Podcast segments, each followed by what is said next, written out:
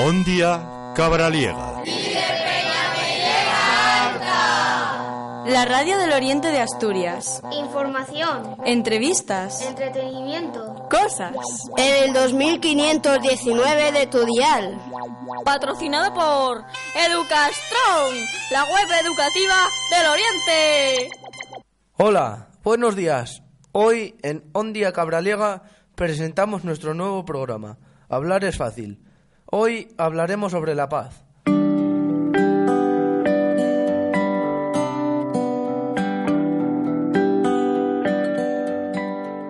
El Día Escolar de la No Violencia y la Paz fue declarado por primera vez en 1964. Surge de una iniciativa pionera, no gubernamental, independiente y voluntaria de educación no violenta y pacificadora del profesor español Llorent Vidal. Su objetivo es la educación en y para la tolerancia, la concordia el respeto y el respeto a los derechos humanos, la no violencia, la solidaridad y la paz. En este día, los colegios y centros se convierten en instrumentos de paz y entendimiento entre personas de distinta formación, raza, cultura y religión. Fue en 1964 cuando se reconoció esta propuesta, con mucho mérito ya que ni en España ni en el extranjero existía nada parecido. Contra viento y marea se mantuvo a través de los años sobreviviendo a circunstancias difíciles y convirtiéndose así en la más importante experiencia pionera de educación pacificadora de nuestro tiempo. Reconocida por el Ministerio de Educación y Ciencia en 1976, no fue hasta 1993 que la UNESCO la consideró oficialmente. El porqué de esta fecha no es casual, pues fue un 30 de enero de 1948, cuando un fanático hinduista asesinó a tiros al líder nacional y espiritual de la India, Mahatma Gandhi, dejando un vacío descomunal en la esperanza de mucha gente.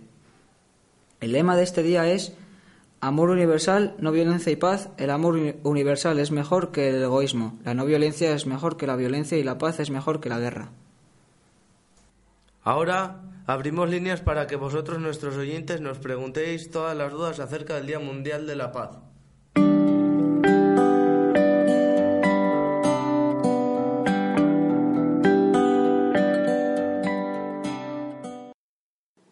Hola, buenos días. Me llamo Paloma y, quería preguntaros si conocéis a alguien que haya sufrido bullying. Gracias. Sí, el chaval en cuestión no era muy diferente a nadie, solo que era un poco introvertido. Las primeras veces que lo vi no le di mucha importancia, ya que solo le insultaban. La siguiente vez que lo vi estaba en el baño con un grupo de personas que le estaban pegando. Salí corriendo por un profesor y no lo volví a ver. Yo creo que se marchó a otro colegio. Hola, buenas tardes. Soy Paquita Salazar y mis preguntas son ¿por qué se produce el bullying y cuáles son las etapas del maltrato hacia la mujer? Muchas gracias. Adiós. Hay incalculables motivos por los cuales se pueden producir. En general, los motivos más frecuentes se producen cuando el acosador ve algún aspecto o característica del acosado que de alguna manera considera inferior o diferente, o incluso algunas situaciones vitales, económicas o sociales. Se divide en cuatro fases. La primera es de calma. En la primera fase todos están en calma y se vive de manera idílica. La segunda, acumulación de tensión. Surgen pequeños desacuerdos en el agresor. Se siente cuestionado y comienza a ejercer maltrato psicológico con la idea de controlar. La tercera es la fase de explosión. En esta fase el agresor explota. Se producen agresiones físicas, psicológicas y o sexuales. La cuarta fase es de luna de miel. Esta es la última fase. Esta es la responsable de que la víctima se mantenga en el ciclo y de que vuelva a comenzar. El agresor comienza una serie de conductas y compensaciones para demostrar que lo siente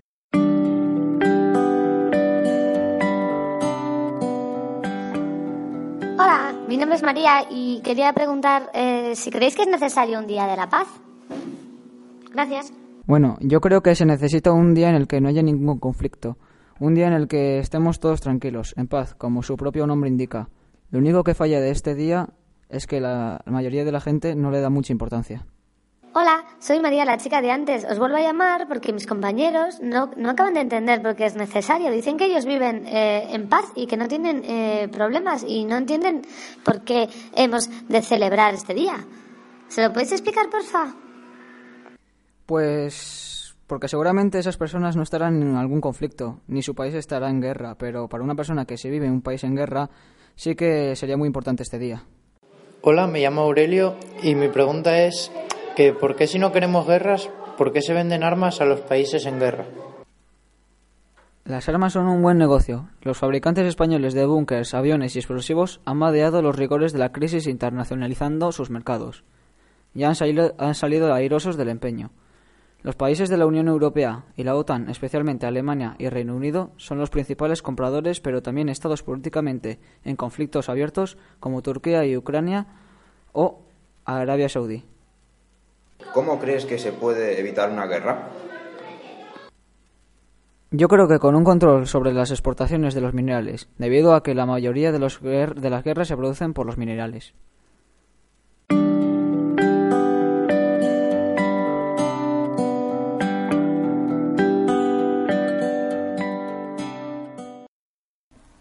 Hola, hoy en la segunda parte del programa Hablar es muy fácil tendremos una charla coloquio sobre el documental El olvido de la memoria.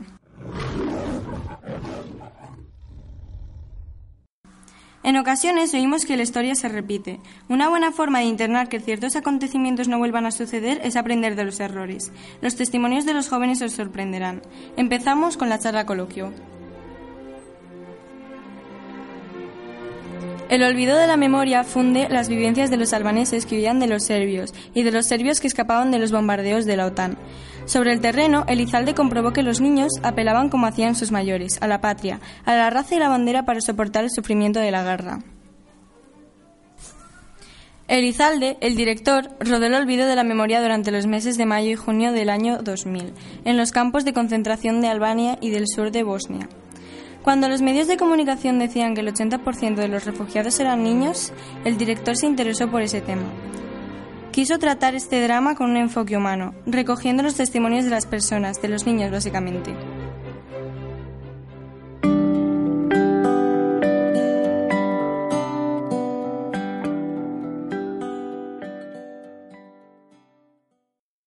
Una primera valoración personal. Me ha gustado cómo me siento. Me siento mal porque no quisiera estar en la piel de esos niños que lo están pasando muy mal siendo, y encima siendo inocentes. Yo también me siento mal porque no me parece justo que los niños eh, se separen de sus padres y cada uno irrumpe en otra dirección. Expon tu opinión acerca de la idea que nos quiere transmitir el director de la película, Iñaki Zalde. Yo creo que el autor nos quiere explicar que en todas las guerras del mundo hay dos bandos y en los dos muere gente inocente y no inocente. ¿Qué testimonio os ha resultado más llamativo? ¿Es razonable? El de una señora que decía que habían matado a su marido delante de sus hijos. Me pareció muy cruel. A mí me ha resultado llamativo las vidas de casa. Sí, es razonable. Sus padres tienen que luchar y sus madres no pueden cuidar a todos sus hijos. También los bombardeos. Y los niños no se pueden quedar en casa mientras sus madres y padres trabajan o luchan. ¿Qué aportan los elementos estéticos de la película? Color, iluminación, música, lenguaje, etcétera. El color y la iluminación me aporta pena, ya que todo es oscuro y la música y el lenguaje es muy triste. Tiene un color oscuro con poca iluminación, que nos hace pensar en el caos en el que esas personas viven. La música da un ambiente más triste. Cabe destacar la tristeza de las personas al hablar, sin saber qué decir ni qué hacer, y los niños que no saben si volverán a ver a sus seres queridos. ¿Qué conflictos armados conoces que se desarrollen en la actualidad? En la actualidad existen muchos tipos de conflictos armados, como bombardeos, batallas de trincheras, francotiradores, batallas aéreas, batallas navales y batallas antiaéreas. ¿Qué repercusión tiene la resolución de un conflicto en el futuro de un niño, de una ciudad, de un país, de una nación? ¿Cómo crees que puede afectar si se resuelven de forma violenta? Pues una mala repercusión. Los niños no sabrán qué hacer ni qué está pasando exactamente. Bajará la autoestima de las personas al ver cómo pierden su hogar, sus seres queridos. Las ciudades se destruirán y muchas personas perderán la esperanza. No, debe solucionarse con más violencia. Eso afectaría negativamente y lo pondría peor. Síguenos en Ondia Cabraliega, tu emisora de montaña.